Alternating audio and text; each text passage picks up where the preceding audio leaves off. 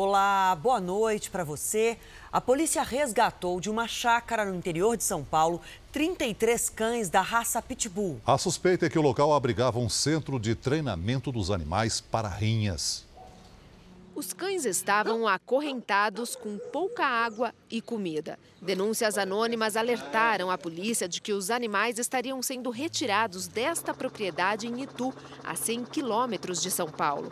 Os investigadores acreditam que eles eram treinados na piscina e nesta esteira para ganhar condicionamento e estarem prontos para as rinhas. Havia ainda ampolas de anabolizantes. Deixa o animal uh, excitado, deixa o animal uh, tanto mal-humorado, deixa o animal agressivo. Todos esses cães serão retirados da chácara e encaminhados a associações que ficam em São Paulo e também no interior. A polícia acredita que esses cães eram alugados para brigar em rinhas e muitas dessas brigas aconteciam aqui mesmo. Todos os cães foram retirados. Segundo testemunhas, o local era mantido por um dos 41 detidos na operação que fechou uma rinha internacional no fim de semana. Brian Escobar aparece nessas imagens. Ele tentou separar os animais quando a polícia chegou. Brian foi solto após pagar fiança. Investigações continuam, né? É... e agora é individualizar a, a conduta de cada um e chegar nos demais integrantes dessa organização criminosa, eu diria até que monstruosa. Até agora, Brian não foi encontrado.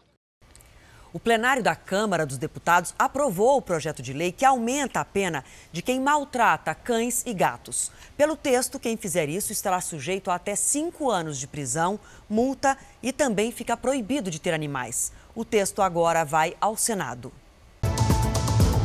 Quadrilha rouba celulares avaliados em um milhão de reais. Ministro Moro rebate crítica do presidente do STF de que a Lava Jato destruiu empresas. Governo vai cortar gordura trans dos alimentos e a prisão de jovens contratados pelo tráfico para levar droga para fora do Brasil. Está preso, tá?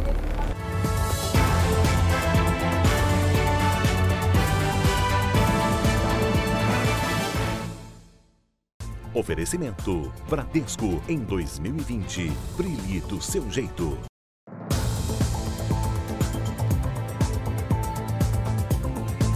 A polícia investiga três assaltos a bancos no mesmo dia em São Paulo. E esta madrugada, ladrões invadiram também uma agência no interior do Ceará. Os assaltantes fugiram e deixaram para trás o fogo, depois de explodirem os caixas eletrônicos de uma agência bancária em Morrinhos, a 200 quilômetros de Fortaleza. Em São Paulo, uma quadrilha também usou explosivos em um dos três ataques a banco nesta segunda-feira. Durante a fuga, houve tiroteio com a polícia.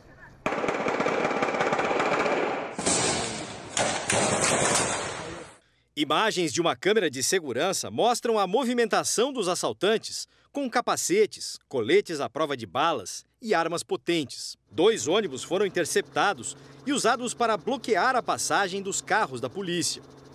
Passageiros serviram de escudo humano. Em outra ação, o alvo foi um caixa eletrônico aberto com um maçarico. No mesmo bairro, ladrões invadiram uma agência, arrombaram um armário e levaram as armas dos vigilantes. Foi um movimento contrário ao que vem acontecendo na cidade, que acompanha a queda no número de roubos a bancos. Em 2017 foram 41 casos, em 2018, 26 e neste ano, até outubro, houve 12 assaltos. No momento de redução da estatística deste tipo de crime, a ação de quadrilhas com três ataques a agências no mesmo dia desafia a polícia. Quem estuda segurança privada acha que o trabalho de inteligência é uma das maneiras de combater esse tipo de ação, para evitar que informações estratégicas sejam repassadas aos assaltantes. Ninguém vai assaltar ou vai, vai explodir uma agência bancária sem que haja um estudo prévio de êxito naquilo. É a grande pergunta de um milhão que nós temos que, que fazer para nós. Como que essas informações muitas vezes saem de dentro de instituições, de dentro de empresas para chegar até o crime organizado. Imagens divulgadas hoje mostram a invasão de uma quadrilha a uma loja de departamento que vendia celulares. Um prejuízo avaliado em um milhão de reais. As câmeras de monitoramento gravaram a chegada dos homens encapuzados durante a madrugada. Eles andaram por toda a loja, até chegar a este armário, de onde levaram mais de 300 celulares. O furto, avaliado em um milhão de reais, foi no dia 5 de outubro, mas as imagens só foram divulgadas agora. O plano para roubar os celulares foi muito bem planejado. Os criminosos alugaram uma sala em um prédio vizinho à loja. Eles chegaram até o telhado e conseguiram entrar pelos dutos do ar-condicionado. A quadrilha passou a ser monitorada pela polícia. O grupo seria responsável por pelo menos três ataques parecidos nos últimos seis meses. Hoje, foram cumpridos mandados de busca e apreensão nas casas dos três suspeitos ninguém foi preso. Normalmente, quem furta não usa arma. E esse é um argumento que até o judiciário usou para negar a prisão desses indivíduos. Em São Paulo, chuvas deixam em alerta um milhão e meio de pessoas que vivem em áreas de risco. Mesmo antes da estação mais chuvosa do ano chegar, o número de deslizamentos e soterramentos já aumentou no estado. Foi por muito pouco que elas não perderam a vida. O deslizamento de terra do último sábado destruiu a casa da família. Você trabalha, você investe tudo que você tem e quando você olha, você não tem mais nada. Só no estado de São Paulo, um milhão e meio de pessoas vivem em áreas de risco. E quando chove, elas sabem o perigo que correm. A terra que veio lá de cima também atingiu a casa do seu José. E agora ela está desse jeito, torta. Inclusive, ele colocou até algumas escoras aqui do lado para que o problema não fosse maior. Mas, seu José, não dá mais para você ficar aqui. Não dá, né? A situação que a gente vê aqui, ó. Do jeito que está chovendo bastante essa época, qualquer momento pode acontecer um outro deslizamento e desabar tudo, né, por completo. Dados da Secretaria de Segurança Pública mostram que os casos de desabamento e soterramento deram um salto em todo o estado de São Paulo em 2019. De janeiro a outubro, foram 365 ocorrências, um aumento de quase 32% em relação ao mesmo período do ano passado. Segundo o IBGE, o sudeste do país concentra a maior quantidade de áreas de risco. O motivo para este especialista é a topografia acidentada, o alto índice de chuvas e a densidade demográfica. Áreas sem infraestrutura, como drenagem, é, afastamento de esgoto, é, arruamento, e que as pessoas acabam é, colocando suas residências, fazendo cortes e, e aterros. Dá desespero. Muito. Dá medo. Mas fazer o quê? Não tem para onde ir. Um temporal que atingiu São Paulo esta tarde causou transtornos, principalmente no centro. No elevado Presidente João Goulart, mais conhecido como Minhocão, um alagamento impediu a passagem de veículos. A via que faz ligação da Zona Oeste com o centro da cidade ficou bloqueada por mais de uma hora. Alguns motoristas se arriscaram na enchente. Ruas próximas também registraram pontos de alagamentos. Olha, ainda falta uma semana para o final da primavera, mas pelo calorão, pelos temporais, já parece que o verão está chegando aí, Mariana. É isso mesmo? Boa noite para você. Isso mesmo, Adriana. Boa noite, boa noite a todos. Isso mesmo, nos próximos dias vai ser de calor e chuva na maior parte do país. Amanhã, uma frente fria e um corredor de umidade avançam e provocam temporais, principalmente no Rio de Janeiro e no Mato Grosso do Sul. Tem alerta para deslizamentos e alagamentos nessas regiões. No norte, o encontro dos ventos dos dois hemisférios provoca chuva forte no Amapá e no Pará. Nos demais estados, chove rápido à tarde. Tempo firme e bem quente no norte de Minas até o Ceará e no Rio Grande do Sul também. Em Florianópolis, máxima de 25 graus. Em Palmas, faz 33 e no Rio de Janeiro, 33 graus também. Adriana. Bom, pedidos? Vamos começar com o tempo delivery. Tem o, o Pedro e o Rubimar de Manaus, no Amazonas, querendo saber como é que vai ficar a semana por lá.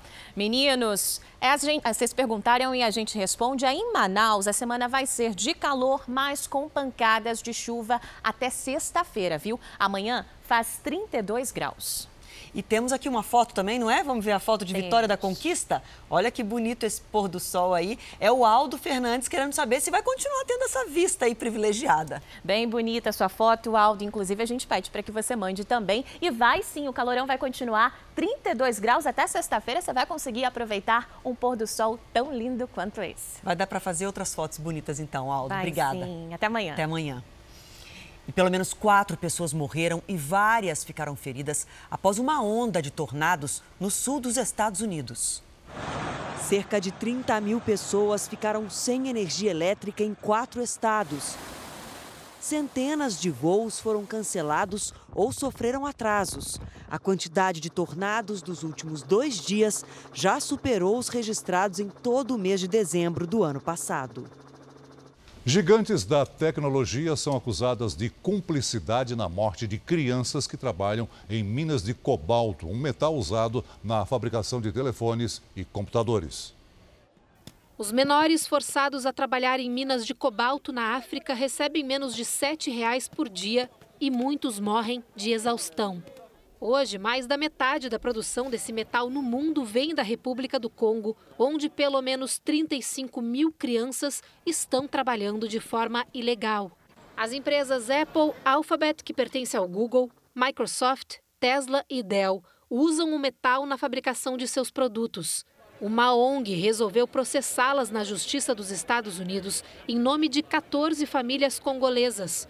Elas são acusadas de se beneficiarem conscientemente do uso cruel de crianças de até seis anos para extrair o material e podem ser condenadas a pagar indenização pelas mortes e ferimentos das crianças. Segundo a organização americana sem fins lucrativos que representa as famílias, as empresas falharam em regular suas cadeias de suprimentos. Outras gigantes da tecnologia continuam sendo investigadas e em breve devem ter seus nomes incluídos no mesmo processo. A Apple afirmou que está comprometida com o fornecimento responsável dos materiais usados. E a Dell disse que não recruta trabalho infantil. Microsoft, Google e Tesla não comentaram a denúncia. E ainda nesta edição, em entrevista exclusiva, ministro Sérgio Moro diz que a Operação Lava Jato não destruiu empresas. E na série especial, um grupo de jovens aliciado pelo tráfico com a promessa de dinheiro fácil. A nossa reportagem mostra o que acontece com eles no caminho para a Europa.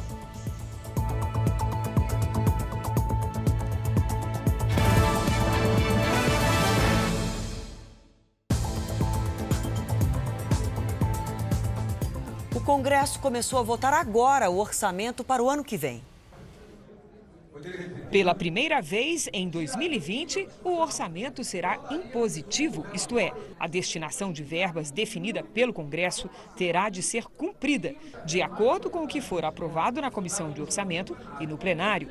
Pode haver contingenciamento ou corte, mas neste caso, o presidente da Câmara defende que seja linear, isto é, em igual proporção para todas as áreas. O orçamento positivo ajuda o governo a ter um parlamento mais responsável, mais ativo na votação de, de, mudanças nas despesas públicas. O orçamento de 2020 traz receitas e despesas de 3 trilhões e 600 bilhões de reais e projeta um crescimento da economia de 2,3%.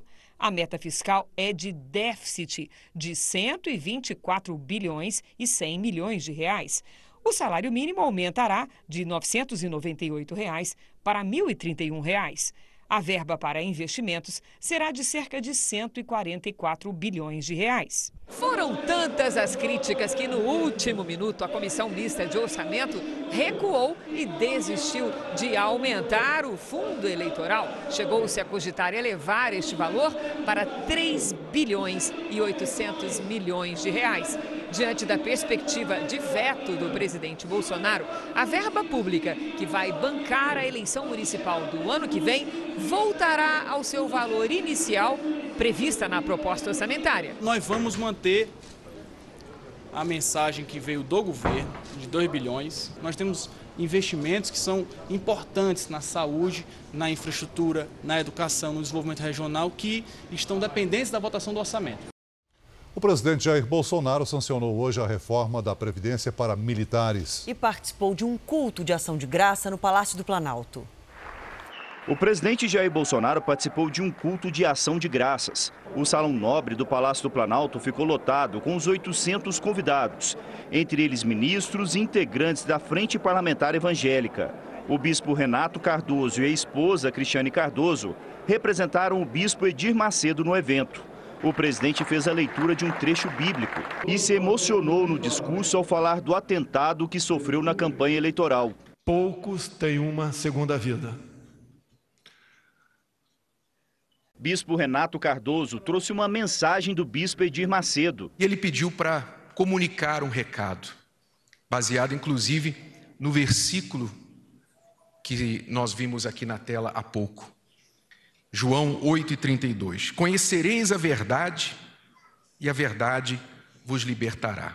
E quando nós então colocamos de lado as nossas opiniões e nos voltamos para a verdadeira verdade, se eu posso assim falar, então aí sim há libertação, há sucesso. E fez uma oração. Meu Pai, que o Senhor venha abençoar a cada um, colocando o senso da tua justiça na mente e no coração de cada uma delas. Nesta terça-feira, Jair Bolsonaro também sancionou a reforma da Previdência dos militares das Forças Armadas. A lei também reestrutura a carreira. Os integrantes das Forças Armadas vão passar a se aposentar depois de 35 anos de serviço, com pelo menos 25 na carreira militar. O texto prevê uma economia de cerca de 10 bilhões de reais em 10 anos. Na prática, as regras vão valer ainda para policiais militares e bombeiros nos estados. De manhã, o presidente fez uma reunião com ministros no Palácio da Alvorada e disse que pretende dar indulto natalino aos presidiários. É, tá na lei. Pessoal doente, idoso. E na nossa série especial, jovens pobres que aceitam viajar para a Europa com cocaína no corpo.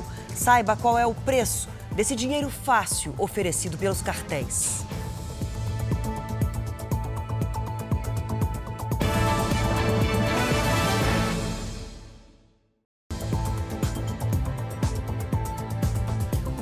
Da Justiça e Segurança Pública, Sérgio Moro, diz que o país não cresce se houver corrupção. Em entrevista exclusiva, Moro afirmou que muitas empresas demoraram a aderir aos acordos de leniência porque não queriam admitir os crimes cometidos.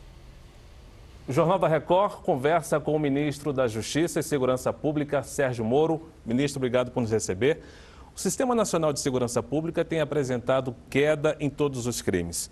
Quais ações específicas da sua administração têm contribuído para essa queda? Ações muito concretas. Por exemplo, nós intensificamos a política de transferência de lideranças criminosas, dessas grandes organizações criminosas, para presídios federais e nós mudamos também a política de visitas nesses estabelecimentos. Então, hoje, para alguém transferido para um presídio federal, é muito difícil que essa liderança possa transmitir ordens de cometimento de crimes para os seus subordinados lá fora. Ministro, vamos falar um pouquinho de Lava Jato. A Petrobras se desculpou recentemente com 2 mil funcionários que teriam sido investigados é, sob muito rigor, funcionários é, descobertos depois inocentes. Não houve um exagero da Operação Lava Jato, na sua opinião?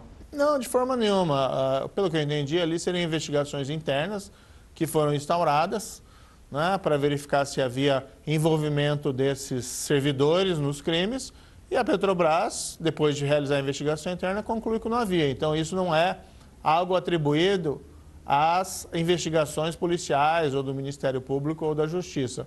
É algo absolutamente interno. Mas há uma crítica de que a Lava Jato, em vez de apenas punir os corruptos, destruiu empresas. O presidente do Supremo, Dias Toffoli, deu uma declaração nesse sentido recentemente. O senhor concorda com essa crítica? O que havia era um esquema gigantesco de corrupção. Era quase uma regra automática. Você tem um contrato, tem que pagar o suborno. Eu chamo isso de corrupção sistêmica. Então, isso é muito grave, que impacta a saúde da empresa. Então, veja, o combate à corrupção, ele, na verdade, melhora o desempenho econômico, melhora a eficiência econômica. Mas as grandes empreiteiras, construção naval, não foram muito prejudicadas, ministro? Não bastava apenas prender os executivos e deixar os negócios continuarem? Veja, para todas essas empresas, foi dada a abertura da realização de acordos de leniência. Então, todas as empresas que quiseram corrigir os seus erros, que quiseram abandonar a prática de crimes, revelar os seus crimes e pagar indenizações, todas elas tiveram oportunidade de realizar esses acordos com o Ministério Público, com a AGU, com a CGU. Houve, porém, algumas que demoraram demais, que insistiram muito em afirmar que eram que não tinham problema nenhum, que, não, que eram inocentes, e muitas dessas, na verdade, queriam continuar sem responder pelos seus crimes, ou a mesmo cometendo esses crimes. O senhor é muito cobrado por não repercutir casos em que envolve excessos ou crimes cometidos por policiais, como por exemplo é, em Paraisópolis, São Paulo, e o caso da menina Ágata é, baleada no Complexo do Alemão no Rio de Janeiro. Por que, que o senhor evita repercutir esses assuntos, ministro? Olha, eu até fiz comentários sobre eles, é, pontuais. É, veja, esses casos aconteceram é, no âmbito das polícias estaduais as polícias estaduais estão subordinadas aos respectivos governos estaduais. Então, a responsabilidade primária né, não é do governo federal sobre esses casos. E são incidentes que não desmerecem né, a qualidade e a dedicação e o sacrifício dos nossos policiais, militares, civis uh, dos estados. Então, assim, existem os órgãos de controle, os órgãos responsáveis pela investigação de apurar o que aconteceu, e eles estão atuando. Então, não tem necessidade de alguma intervenção do ministro da Justiça ou do governo federal. Segundo pesquisas, o senhor é o ministro melhor avaliado no governo Bolsonaro. Quais são os seus planos, ministros, daqui para frente? O senhor pretende permanecer no ministério? O senhor pretende é, concorrer a uma chapa é, à presidência da República, por exemplo? Eu sei que o senhor vai dizer que é cedo ainda, mas hoje, qual seria a maior probabilidade? Veja, é, eu falei isso publicamente diversas vezes. Eu não tenho pretensões eleitorais e nem tenho um perfil político partidário. Eu fui convidado pelo presidente Jair Bolsonaro em 1 de novembro de 2018, logo após as eleições, e nós assumimos um compromisso, que é o entendimento comum, que nós temos que ser duro na forma da lei contra o crime organizado, criminalidade violenta e contra a corrupção. Essa tem sido a missão principal dentro do Ministério da Justiça e Segurança Pública e o compromisso é, com o presidente. E, por sua vez, o presidente o compromisso é, com seus eleitores e que, no fundo, nós dois compartilhamos a mesma posição quanto a esse problema da criminalidade. Então, só isso já é uma tarefa suficiente para me ocupar aqui dentro do governo federal, dentro do ministério. Não tem nenhuma intenção de concorrer à presidência ou coisa parecida. Né? Existe um presidente, que é o presidente Jair Bolsonaro, ele é um provável candidato à reeleição e, como ministro, é, até por uma questão de lealdade, mas também estou no governo, a, a, a, perspectiva é de apoiar o presidente da República. Ok, ministro, obrigado pela sua participação aqui no Jornal da Record. Muito obrigado, eu que agradeço. A Agência Nacional de Vigilância Sanitária divulgou um plano para eliminar a gordura trans do mercado brasileiro até 2023. O consumo desse tipo de gordura, que aparece em alguns produtos industrializados, como biscoitos e sorvetes, aumenta o risco de doenças cardíacas. O Tribunal de Justiça do Rio de Janeiro julga amanhã um pedido para reabrir a Avenida Niemeyer, fechada desde maio. Um vai e vem na justiça que atrapalha moradores e comerciantes da região. São cinco quilômetros que fazem falta à cidade. Engarrafamento, transagilidade, é a única linha que tem para a Zona Sul. Sem a Avenida Niemeyer, os cariocas somam prejuízos. No acesso rápido entre os bairros do Leblon e São Conrado, comerciantes viram despencar o faturamento. Os turistas sumiram deste hotel. Caiu de 70% a 80%. Tive que mandar bastante gente embora, porque não tem como aguentar. Moradores demoram mais para chegar em casa entregas deixaram de ser feitas. Quem vive aqui se sente isolado e organiza protestos. Eu acho que a cidade está numa encruzilhada. Estamos reféns de uma situação surreal. Sem a avenida, uma das alternativas para chegar à zona oeste da cidade é a linha amarela, mas tem pedágio. São 15 reais para ir e voltar. A justiça exigiu laudos das obras de recuperação da via interditada depois dos estragos causados pela chuva no início de maio. Em agosto, o desembargador Mauro Pereira Martins pediu novas vistorias e acompanhou o trabalho dos técnicos. Neste laudo de uma empresa de engenharia independente, contratada pelo município, os engenheiros concluíram que os deslizamentos foram causados pela chuva e que, em tempo seco, não há riscos significativos. No fim de novembro, parte do muro de um hotel desabou na região. Um dia antes do julgamento, o desembargador Mauro afirmou que o desmoronamento influenciaria diretamente no julgamento da reabertura da via e pediu um novo laudo. Peritos judiciais concluíram no dia 3 de dezembro que a má conservação da estrutura e o solo saturado por vazamento de água podem ter sido as causas da queda. No mesmo dia, o desembargador que exigiu os laudos se declarou suspeito por motivo de foro íntimo e o julgamento precisou ser remarcado. É a terceira vez que o recurso da Prefeitura entra em pauta no Tribunal de Justiça. Nas duas anteriores, as sessões foram suspensas por pedido de vista ao processo e solicitação de laudos complementares. Amanhã, três desembargadores devem decidir se a avenida será aberta depois de sete meses de interdição. Segundo a prefeitura, 95% das obras, que custaram 31 milhões de reais, estão prontas. Resta agora a justiça bater o martelo. O Tribunal de Justiça do Rio de Janeiro não respondeu sobre a declaração de suspeição do desembargador Mauro Pereira Martins. Agora, nossa série especial, direto para a Europa ou via África. Essa é a ponte aérea da cocaína despachada de São Paulo pelos cartéis. Quem leva são as mulas, jovens pobres recrutados pelo tráfico. O destino de muitos deles você acompanha agora.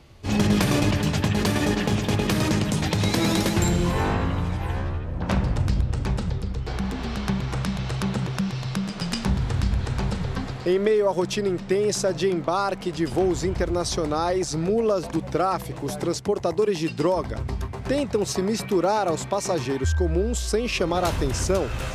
Nem sempre conseguem. Está preso por tráfico internacional de drogas. De cada três prisões de traficantes em aeroportos brasileiros, duas ocorrem aqui. E a partir de agora você vai ver em detalhes os bastidores do trabalho de repressão ao tráfico de drogas feito pela Receita Federal no maior e mais movimentado aeroporto da América Latina. Essa é a principal porta de saída de drogas do Brasil por aviões comerciais. É como se fosse uma ponte aérea da cocaína para a África e a Europa. E por isso a fiscalização é muito rigorosa. Nós estamos no quartel-general da Receita, no aeroporto de Guarulhos, e essa aqui é a sala do setor de inteligência. O Anderson e o Renato recebem informações das companhias aéreas e acessam também a base de dados da Receita para filtrar entre os milhares de passageiros aqueles que são considerados suspeitos. A gente não consegue checar um passageiro a passageiro, porque são quase 25 mil passageiros chegando por dia mas a gente coloca regras no sistema que começam a dar uma filtrada, uma peneirada. O né? próprio sistema ele já faz essa com seleção. inteligência artificial. Essa noite os agentes focam os esforços num voo que vai para um país da África e que tem conexões com outros destinos no continente e na Europa. É a rota que recebe maior atenção.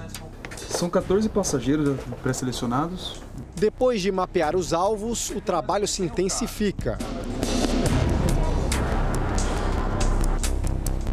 Agora a gente vai acessar a área de pista, vai mostrar onde estão as bagagens que vão ser embarcadas nos voos internacionais. E a gente vai acompanhar o Anderson. Vamos lá.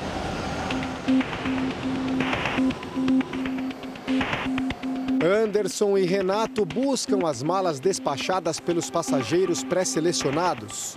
E eles já estão passando no raio-x algumas malas que vão ser embarcadas nesse voo, que é um voo de alto risco.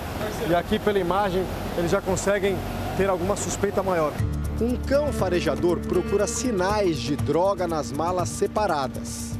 O animal não indica a presença de cocaína, mas o tráfico usa diferentes estratégias e por isso o momento mais importante do trabalho de repressão acontece minutos antes da aeronave decolar.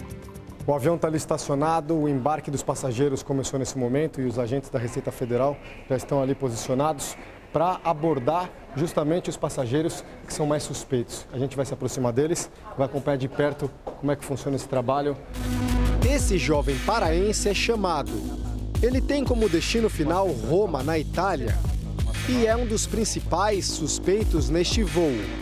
O rapaz está prestes a ser flagrado. Tem alguma coisa que está no seu corpo aqui com você? Não? Tá, eu vou precisar dar uma checada, tudo bem? Você vai é. ter que me revistar? É, eu vou ter que te revistar, tudo bem? Tem ou não tem? Tá bom. Ó, seu passaporte está aqui, tudo bem? Vem cá. Levanta a blusa. O que, que tem aqui? O que, que é isso aqui? O que, que é? Não, é. Desculpa. Tem ou não tem? Tem, né? Tem. Tá, tá. O que, que é? Cocaína. Tá bom. Você está preso, tá? O jovem carregava mais de 4 quilos de cocaína amarrada ao corpo. Ele foi recrutado pelo tráfico, um aplicativo de relacionamento. Uma pessoa que me conheceu pela internet. Te ofereceu o quê? Ia me ajudar, que ia me tirar daqui. Disseram que ia me dar uns 10 mil. Outras duas mulheres, também paraenses, são paradas antes do embarque. A primeira logo confessa ser mula do tráfico. Quanto te pagaram para você trazer droga? 5 mil. A segunda tenta despistar. Você quer sua passagem? Uhum. É? Você que comprou? Não, meu namorado. Seu, seu namorado? Isso. Quem é seu namorado? Wilson. Onde que ele comprou sua passagem? Ele comprou de lá, da cidade dele. Que cidade Dessa é? cidade que eu tô indo, é porque eu não sei pronunciar o nome. Você não sabe pronunciar o nome? Não. Você tem uma coisa no seu corpo? Aqui? Tem, né? Tem? Então tá bom. Você tá presa. Ela também carregava mais de 4 quilos de cocaína.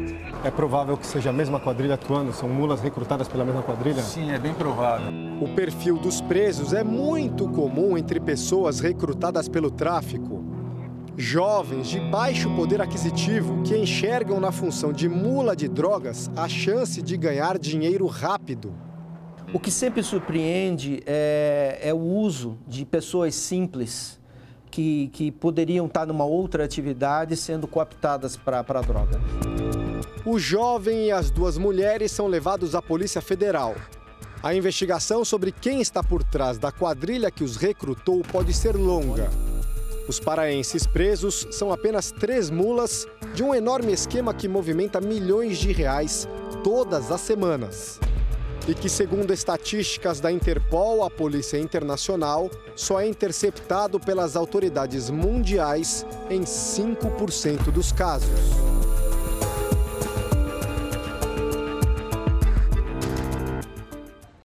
O Jornal da Record termina aqui. E à meia-noite e meia tem mais Jornal da Record com o Sérgio Aguiar. Fique agora com a novela Amor Sem Igual. A gente volta a se encontrar amanhã aqui no JR. Até lá. Boa noite, até amanhã.